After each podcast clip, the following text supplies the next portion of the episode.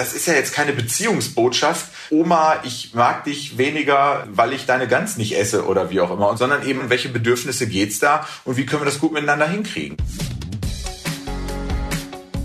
Ideen für ein besseres Leben haben wir alle. Aber wie setzen wir sie im Alltag um? In diesem Podcast treffen wir jede Woche Menschen, die uns verraten, wie es klappen kann. Willkommen zu Smarter Leben, Ich bin Jelena Berner und ich darf hier diese Woche meinen Kollegen Lerne Kafka vertreten. Für diese Folge habe ich mit Enno Hermanns gesprochen. Virtuelle Happy Hours an einem Freitag im Sommer um 5 Uhr. Das klingt nicht wirklich happy. Geben Sie Ihren Mitarbeitern lieber das, was sie tatsächlich brauchen. Zum Beispiel Laptops mit Intel vPro im Evo-Design. Die haben lange Akkulaufzeiten, besonders reaktionsschnelle Leistung und integrierte Sicherheitsfeatures damit der Arbeitstag für Ihr Team wirklich besser wird. Weitere Informationen finden Sie auf intel.de slash worksbest. Ich bin Enno Hermanns, Diplompsychologe, Psychotherapeut und vor allen Dingen systemischer Therapeut und Familientherapeut in Essen in eigener Praxis unter anderem tätig und freue mich auf das Gespräch. Es ist mal wieder soweit. Weihnachten steht an. Das Fest der Liebe, eine Zeit von Frieden, Freude und Glückseligkeit? Hm, nicht unbedingt. Vielen bereitet die Vorstellung, gleich mehrere Tage im Familienkreis zu verbringen, Unbehagen. Vielleicht, weil es schon lange Streitigkeiten in der Verwandtschaft gibt oder die Erwartungen daran, wie gemeinsam gefeiert werden soll, weit auseinandergehen. Wie können wir mit solchen Konflikten umgehen? Wie können wir so kommunizieren, dass wir doch gut gemeinsam durch die Feiertage kommen? Und wie können wir aber auch im Zweifelsfall sagen, dass wir in diesem Jahr nicht zum Familienfest kommen möchten? Darüber spreche ich mit Enno in dieser Folge. Hallo Enno, herzlichen Dank, dass du dir die Zeit nimmst, mit mir heute zu sprechen. Warum glaubst du, kommt es an Weihnachten eigentlich immer zu so vielen Konflikten? Ja, ich glaube, das hat verschiedene Gründe. Erstmal, dass ähm, Weihnachten Leute zusammenkommen, in Familien hauptsächlich ja, die sich ähm, unter anderem im Jahr länger nicht gesehen haben und die sonst in der Konstellation vielleicht so nicht ähm, überhaupt so verdichtet ähm, zusammen sind. Und dann ist es häufig zum anderen noch überfrachtet mit der einen oder anderen ähm, Erwartung. Auch durchaus Erwartungen, die uns extern vorgegeben werden. Ich glaube, da muss man jetzt nur in diverse Werbungen reingucken, äh, wo man ein Bild von Weihnachten vermittelt bekommt, was irgendwie mit Harmoniesoße übergossen äh, ist, sozusagen. Und ähm, ich glaube, dass diese Erwartungen äußere, aber natürlich auch innere, die man bildet aufgrund der Geschichte, wie man Weihnachten gefeiert hat, wie man sich vielleicht immer schon gewünscht hat, mit Familienmitgliedern harmonisch zusammenzukommen, dass das alles zusammengenommen sozusagen die Latte ganz schön hochlegt für das, was man von diesem Fest dann erwartet. Und ähm, du hast nach den Konflikten gefragt. Wenn so eine Erwartungsmesslatte relativ hoch liegt, dann ist ja die Wahrscheinlichkeit, dass sie nicht erfüllt werden kann oder gerissen wird, auch relativ hoch, weil es eben ja ganz normal menschliche Kommunikation und Zusammenleben ist. Ja, und dann, äh, wenn die Erwartungen nicht erfüllt werden oder jemand da äh, querschießt, dann sind die Konflikte eigentlich schon nahezu vorprogrammiert. Mhm. Du arbeitest ja als systemischer Therapeut. Der Begriff ist vielleicht vielen nicht so geläufig. Was kann man denn unter einer systemischen Therapie genau verstehen? Also die systemische Therapie konzentriert sich äh, vor allen Dingen auf ähm, sogenannte interaktionelle Phänomene. Das heißt, die guckt sich vor allen Dingen die Beziehungen und die Kommunikation an zwischen den Menschen und schaut, welche Wechselwirkungen, welche Einflüsse gibt es da auf Probleme oder bis hin zu psychischen Störungen. Sie guckt manchmal schon auch hinein, intrapsychisch, wie wir sagen, also welche welche Zusammenhänge gibt es da auch zwischen Gefühlen, Empfindungen, Verhalten im, im, Inneren oder bei der einzelnen Person. Aber vor allen Dingen konzentriert sie sich auf die Beziehungen der Personen und wie die miteinander kommunizieren, ihre Beziehung gestalten und welche Rück- und Wechselwirkung das aufeinander hat und äh, damit zu Problemen vielleicht auf der einen Seite führen kann, andererseits aber auch Anhaltspunkte für Lösungen beinhaltet die hohen Erwartungen an Weihnachten, die gibt es ja jedes Jahr. Momentan gibt es ja aber noch on top ein Thema, was für unglaublich hitzige Diskussionen führt, nämlich die Frage, wie geht man eigentlich mit so einer Pandemie um? Und das zieht sich ja auch durch Familien durch. Es gibt vielleicht Familienmitglieder, die möchten sich nicht impfen lassen oder sich in einem größeren Kreis treffen, als das anderen wohl ist. Was würdest du da raten? Wie spricht man sowas an? Also ich würde auf jeden Fall raten, es sehr transparent und mit einigem Vorlauf anzusprechen. Also nicht erst irgendwie am Tag vor Weihnachten oder zwei Tage vorher. Und ich glaube auch offen erst einmal seine Bedürfnisse zu kommunizieren. Wobei ich das so ein bisschen in zwei Kategorien einteilen würde. Das eine ist die Kategorie, ähm, was sind eigentlich meine Vorstellungen, was ist mein Sicherheitsbedürfnis als Familienmitglied, mit wem möchte ich mich treffen und möchte ich da auch sagen, okay, nee, da muss es aber diesen oder jenen Impfstatus geben zum Beispiel. Ich finde, das muss für jedes Familienmitglied ähm, absolut legitim sein, dass kommunizieren zu dürfen. Und ähm, ich glaube, man darf auch die Erwartung haben, selbst wenn es auf der anderen Seite in dem einen oder anderen Fall nicht auf Gegenliebe stößt, dass das auch akzeptiert wird. Weil ich glaube, das ist etwas, wo jedem Bedürfnis da auch irgendwie gefolgt werden sollte, weil es ja ein sehr, sehr persönliches Sicherheits- und Schutzbedürfnis eines Einzelnen ist und es irgendwie schwierig wäre, wenn das von anderen negiert wird. Und insofern glaube ich, da frühzeitig offen mit umzugehen, ist so die eine Seite. Die andere Seite ist so die, wie missionarisch man jetzt wird im Hinblick auf, was der andere zu tun hat. So unter dem Motto, ähm, mhm. ja, du musst dich irgendwie impfen lassen oder wie auch immer. Ich finde übrigens dieses, ich finde auch, du solltest, darf man durchaus noch sagen, also seine Meinung kundtun. Ich glaube nur, wenn der andere dann signalisiert, nachdem man das kundgetan hat, dass man das eine gute Idee fände.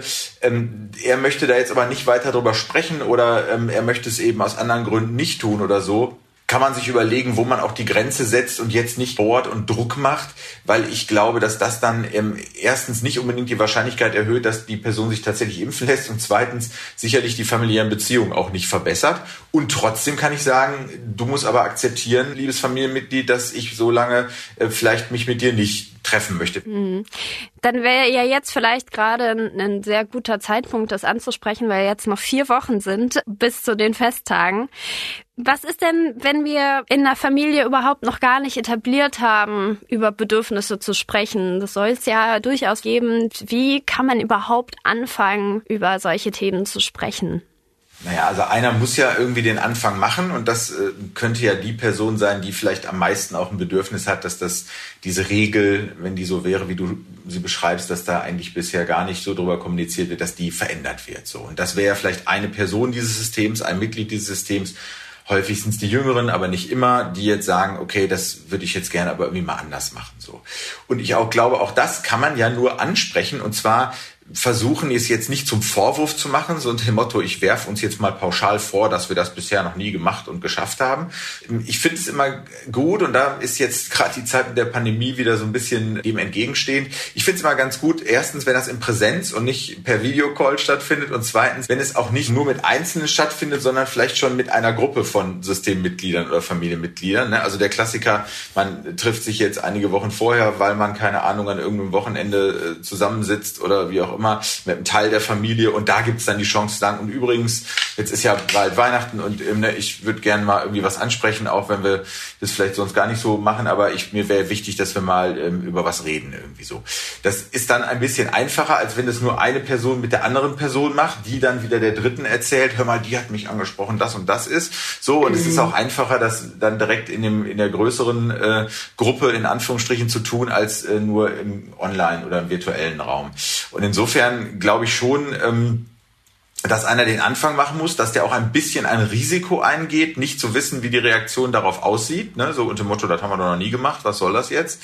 Und dass es vielleicht sich eher eignet, nicht mit allen aufgestauten Themen der letzten Jahre, die man immer schon mal besprechen wollte, weil man sich gedacht hat, und jetzt muss alles offen gehen, sondern dass man mit, die, mit der Dosis auch ein bisschen so umgeht, dass es vielleicht ein ganz gutes, äh, ganz guter Einstieg in diese etwas offenere, transparente Kommunikation ist äh, und nicht irgendwie das riesige Fass ausgeschüttet wird, ähm, so, weil das vermutlich dann nur schwer angenommen und gemeinsam irgendwie weiter bearbeitet werden kann.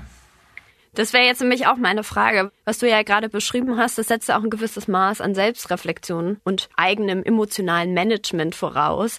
Weil wer kennt das nicht? Es gibt ja immer diese vermeintlich kleinen Themen, über die man dann immer schön hinweggeht, weil man sich denkt, ach, ich möchte jetzt irgendwie aus der Mücke keinen Elefanten machen und dann äh, staut es sich so lange auf, bis es irgendwie aus einem rausbricht. Immer unterbrichst du mich, nie hörst du mir zu. Wie kann ich denn schauen, dass ich eben diesen Frust erstmal wirklich so beiseite Seite schieben kann für mich selber. Die Frage ist ja, ob beiseite schieben überhaupt eine gute Strategie ist. Aber ähm, jetzt in der Kommunikation beiseite schieben meinst du ja auch oder nicht sofort mhm. damit irgendwie rausplatzen. Ähm, ich glaube in der Tat, also zwei Dinge. Erstens, dass man wirklich nicht weiß, ähm, wenn ich mit etwas vermeintlich Kleinem anfange, ob es etwas Kleines bleibt. Ähm, das ist schon das Erste und da würde ich dir auf jeden Fall recht geben. Und das Zweite ist trotzdem natürlich, der Rat ist nicht so lange, sich so aufstauen zu lassen. Jetzt sagst du, okay, das setzt so ein emotionales Management voraus. Aber ich glaube, dass viele Menschen schon mitbekommen und spüren, was sie stresst, was ihnen da eigentlich nicht gefällt an der Beziehungsgestaltung. Und ich glaube, das größte Problem ist häufig, dass es deswegen im Konflikt mündet, weil es sich sofort als sowas Vorwürfiges, ja, Angriff, Verteidigungsposition und so weiter und nicht mhm. so richtig gelingt, irgendwie eine Basis zu finden, wo man sich das erstmal von allen Seiten anguckt. Erstmal sagt, ich empfinde das so. Es kann ja sein, dass du das gar nicht intendierst mit deinem Verhalten, dass du das irgendwie so willst, dass ich das so empfinde. Ich empfinde es aber trotzdem so und deswegen möchte ich das Thema zurückmelden. Also natürlich setzt das eine gewisse Selbstreflexion voraus, aber ich würde so einladen zu gucken, was sind die Themen, die mich da richtig kratzen, die mich beschäftigen und wem gehören sie noch außer mir sozusagen? In welche Beziehungen gehören sie eigentlich hinein und wie kann es mir da gelingen, das so anzusprechen, dass ich das nicht als Riesenangriff oder Vorwurf bringe, aber trotzdem als Thema, was mir wichtig ist. So. Und natürlich wird das nicht immer klappen und Konflikte sind Konflikte und die wird es dann auch äh, mitunter geben. Aber so kann man es vielleicht zumindest versuchen, es ein, ein bisschen irgendwie in eine Bahn zu lenken, die vielleicht eine etwas günstigere Klärungsprognose hat, dass man damit auch was anfangen kann in der Kommunikation. Hm. Dann finde ich ja auch immer noch so spannend, es gibt immer so Themen, da ist gar nicht so offensichtlich, was genau stört, aber die haben so eine unglaubliche Sprengkraft. Ein Beispiel ist das Schenken. Ich kenne so viele Familien, wo das zu Konflikten führt, weil die einen möchten irgendwie nicht schenken, die anderen nur was Kleines, Symbolisches, die anderen schenken dann wieder total gerne und setzen sich dann immer über diese Abmachung, sich nichts zu schenken hinweg. Was macht das so heikel? Ja, ich glaube, dass Schenken ja sozusagen der Inbegriff des Gebens und Nehmens ist und da in dieses Geschenk unter Umständen ganz viel reininterpretiert wird. Wie viel Wert misst du mir bei, sozusagen, mit deinem Geschenk oder Nicht-Geschenk? Und ähm, das hängt aber sehr stark von der Interpretation ab. Ja, ich möchte dem anderen ja etwas geben um ihm eine Freude zu machen, um ihm sozusagen die Möglichkeit, also ne, eigentlich geht es ja darum, den anderen irgendwie zu erfreuen und ähm, ihm etwas zu geben, vielleicht auch Dankbarkeit zum Ausdruck zu bringen. Das sind ja so Motive, die primär bei diesem Schenken da sind. Und jetzt kann ich natürlich für mich irgendwie ähm, skalieren und empfinden ähm, und werde das auch implizit tun und kann mir explizit darüber Gedanken machen, wie wichtig ist mir das eigentlich sozusagen. Und dann gibt es die Leute, die sagen, ob ich jetzt was Großes oder Kleines kriege, das brauche ich nicht, um mich der Beziehung zu vergewissern zu dem anderen. Ja, aha, die ist besonders stabil, besonders gut, ich bin besonders wertgeschätzt, sozusagen, weil ich ein wertvolles Geschenk bekomme oder so. Das könnte ja so eine Interpretation sein. Und wenn ich dann, wenn mir das super wichtig ist, nur was Kleines bekomme und jemand anders was viel Größeres von der Person, dann fühle ich mich vielleicht zurückgesetzt in die zweite Reihe, bin mir meiner Beziehung zu der Person nicht mehr so sicher, in welcher Gunst stehe ich, wie bedeutsam bin ich, etc. pp. Und dann gibt es aber andere Leute, die würden das dem so gar nicht beimessen. Das sind häufig auch die, die selber gar nicht so ihr ihren, sagen wir mal, Zuneigung oder Wertschätzung über Geschenke besonders zum Ausdruck bringen, denen ist es ja häufig dann auch selber nicht so wichtig und die würden gar nicht wenn sie sich der Beziehung zu jemandem sicher fühlen, irgendwie daraus, dass das Geschenk von ihnen scheinbar 10 Euro weniger gekostet hat äh, oder 20, jetzt irgendwie daraus äh, den Rückschluss ziehen, oh, ich bin der Person nicht mehr so nah oder bedeutsam oder wie auch immer. Und ich glaube, dass eben implizit so viel Kommunikation damit verbunden sein kann mit Geschenk und wie groß und in welchem Modus und so weiter.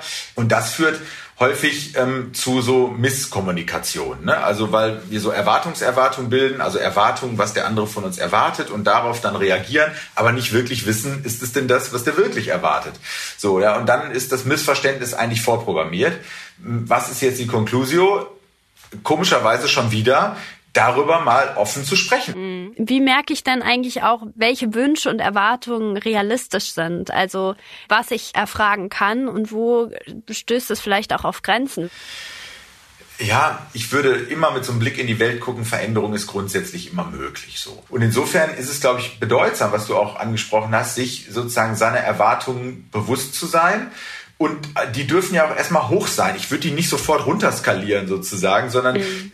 ja, wir stellen auch häufig so in therapeutischen Bezügen mal so die, die, die absolute Wunderfrage oder Lösungsfrage, wie wäre es denn für Sie, ne, wenn es wirklich irgendwie perfekt wäre, wenn das Problem ganz weg wäre, um wirklich diesen Erwartungs- und Möglichkeitsraum auch mal aufzumachen und zu sagen, ne, was, wie wäre denn eigentlich mein wirklich, wirkliches Wunsch? Szenario.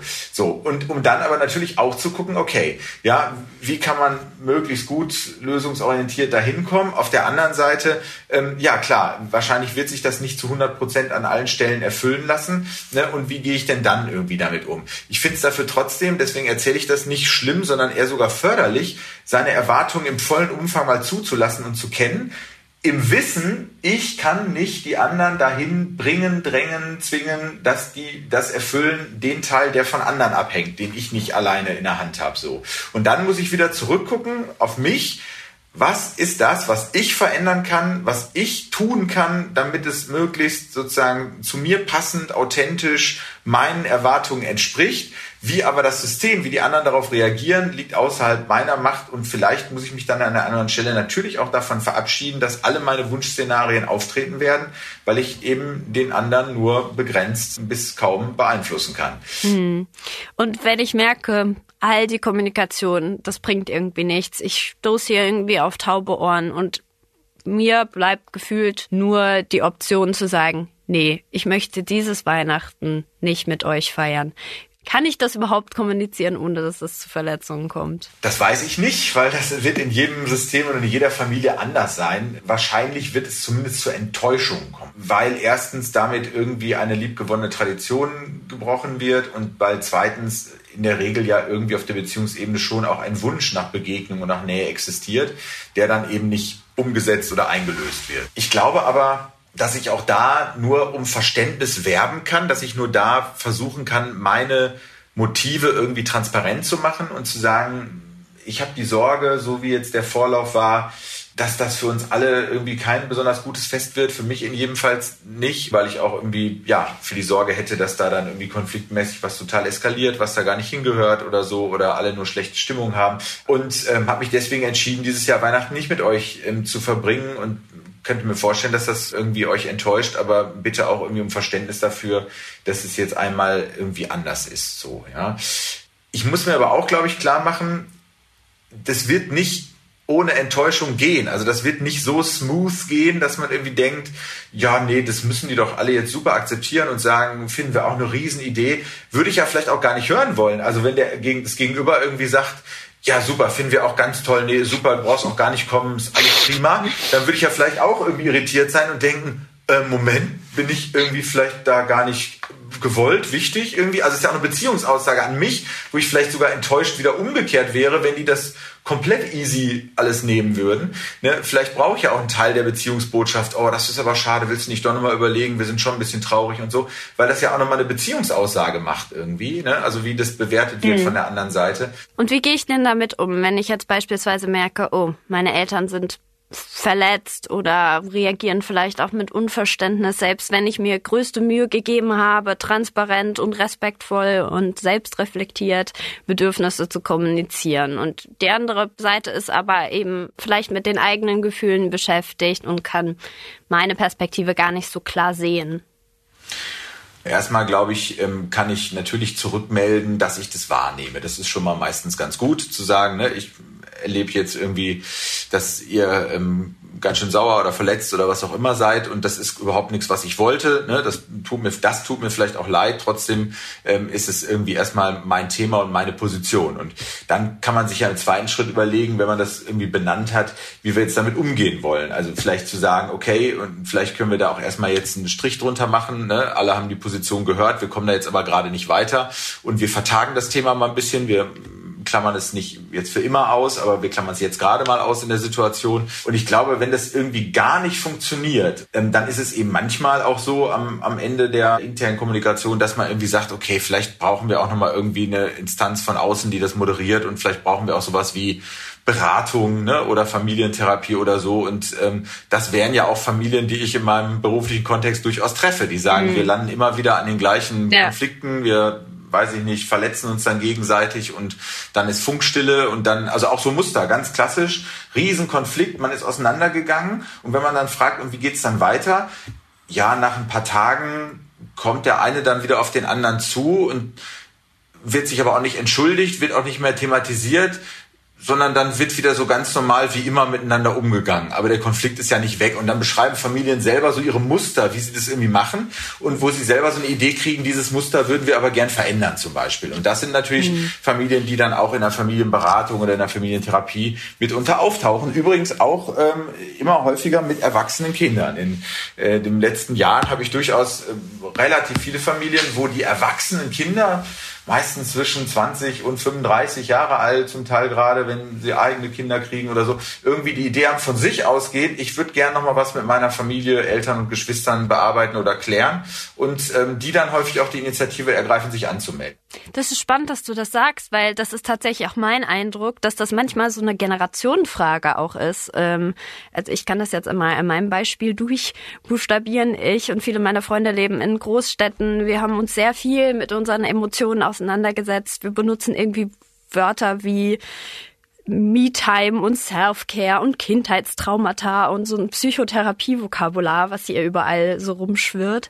Und den Großeltern oder auch der Elterngeneration ist vielleicht sowas total fremd und fern. Wie findet man denn überhaupt so Worte gemeinsam über Gefühle und Probleme zu sprechen? Ähm, ich glaube, häufig geht es gar nicht darum, dass das unbedingt Sprache sein muss und schon gar nicht irgendwie gemeinsames Fachvokabular oder so, sondern eigentlich geht es ja um Dinge, die auf jeden Fall alle teilen, also alle haben und teilen könnten, nämlich ihre Empfindungen, Gefühle, ähm, auch Gedanken, wie geht's mir in der Situation etc. Und ich glaube, häufig geht es gar nicht um das Vokabular, sondern um so eine Kultur, ähm, Frage, wie offen darf ich denn damit eigentlich umgehen? So, ja. Und das ist natürlich etwas, was vielleicht in Vorgängergenerationen überhaupt nicht, ähm, es da irgendwie gar keine ja, ich sag mal, wirklich Kultur, Erlaubnis etc. für gab, dann auch mehr davon irgendwie zu teilen, das mehr zum Thema zu machen und das nicht nur in der Familie, sondern auch mit anderen äh, nahestehenden Personen. Darüber wurde nicht gesprochen oder wie auch immer. Und das finde ich aber auch interessant, weil das ja manchmal so Muster sind, die sich dann auch lohnen anzugucken. Deswegen gucken wir ja gerne auch nochmal in die Geschichte. Also ich frage ähm, ganz häufig, als Sie so alt waren wie Ihre Tochter jetzt, also so Mitte 20 oder so, ja, würde mich nochmal interessieren, ähm, wie war das denn gerade bei Ihnen? Was hat Sie eigentlich da am meisten beschäftigt in der Lebensphase? Und äh, wenn es Ihnen dann irgendwie nicht so gut ging oder Ihnen was auf der Seele brannte, was haben Sie eigentlich damals gemacht oder so? Oder wenn Sie Ihren mhm. Eltern irgendwas äh, Ihnen gar nicht gefiel, ne, wie sind Sie denn dann vorgegangen? Und dann sagt die Tochter manchmal, ja, das finde ich aber auch mal spannend. Was, wie hast du das denn eigentlich mit Oma dann gemacht oder so? Mhm. Und dann mhm. kommen die Eltern natürlich uns erzählen, ja, natürlich habe ich dann auch mal gedacht und dann erkennt man plötzlich Ähnlichkeiten, dass dies und das mich stört, aber nein, das konnte ich ja nicht ansprechen, das musste ich dann irgendwie so da lassen. Okay, aber wenn wir jetzt nochmal davon ausgehen, da gibt es jetzt erstmal keine Therapie, würdest du auch den Jüngeren, die sowas ansprechen, dann auch raten, hey, sei doch mal neugierig, frag mal, hattest du immer Lust mit deinen Eltern damals Weihnachten zu feiern, solche Fragen? Wie hast du das gelöst oder wie hättest du es gelöst? Und wenn dann jemand sagt, nee, Lust hatte ich nicht immer, aber für mich war es aber immer klar, dass ich das auf jeden Fall trotzdem tue, weil das irgendwie so, mhm. okay, ne? Und also ich glaube, dass das ist ja das, wo wir es am Anfang schon mal von hatten, so Transparenz und Offenheit in der Kommunikation. Ne? Und wir sind ja nur auf Therapie und Beratung gekommen zu sagen, wenn das überhaupt nicht gelingt, das herzustellen ohne äh, externe mhm. Unterstützung. Wie kommt man dahin? Natürlich kann man davor über all diese Dinge versuchen, mit der Familie ins Gespräch zu kommen. Eben genau, und da finde ich das, was du genannt hast, Neugier, Offenheit, ja, Interesse etc., also ein ernstes, authentisches Interesse an dem anderen, sind eben schon mal ganz gute Zutaten, dass das äh, vielleicht auch gut äh, innerhalb der Familie gelingen kann. Ja, Enno, jetzt nachdem wir die ganze Zeit über Weihnachten gesprochen haben, bist du denn ein Weihnachtsmensch? Freust du dich auf Weihnachten? Ja, ehrlich gesagt, wieder mehr, seit wir Kinder haben. Ich habe drei Töchter. Äh, zwischen zwei und sieben sind die alt und die freuen sich natürlich riesig auf Weihnachten und ich finde, äh, mit Kindern ist Weihnachten wieder was ganz anderes als ohne Kinder. Die Kinderaugen unter Weihnachtsbaum und diese schöne kribbelige Vorfreude, die einen da an eigene Kindheit erinnert, ähm, das ist schon was Schönes, finde ich und da freue ich mich durchaus äh, auch auf Weihnachten. Enno, vielen Dank für das Gespräch. Gerne, danke auch. Bevor Sie, liebe Zuhörerinnen und Zuhörer, jetzt abschalten, eine Frage an Sie. Wie gefällt Ihnen dieser Podcast? Machen Sie bei unserer Umfrage unter podcastumfrage.spiegel.de mit. Oder klicken Sie sich einfach über die Shownotes zur Umfrage. Herzlichen Dank an alle Teilnehmenden. Und das war's für heute. Ich freue mich über Feedback, Anregungen oder Themenvorschläge. Einfach eine Mail schreiben an smarterleben.spiegel.de. Die nächste Folge gibt es ab kommendem Samstag, dann wie immer auf spiegel.de und überall, wo es Podcasts gibt. Zum Beispiel bei Apple Podcasts oder Spotify. Dort können Sie Smarter Leben auch kostenlos abonnieren. Ich bin Jelena Berner und ich wurde unterstützt von Lenne Kafka, Marc Lux und Olaf Häuser. Unsere Musik kommt von Audioboutique. Tschüss!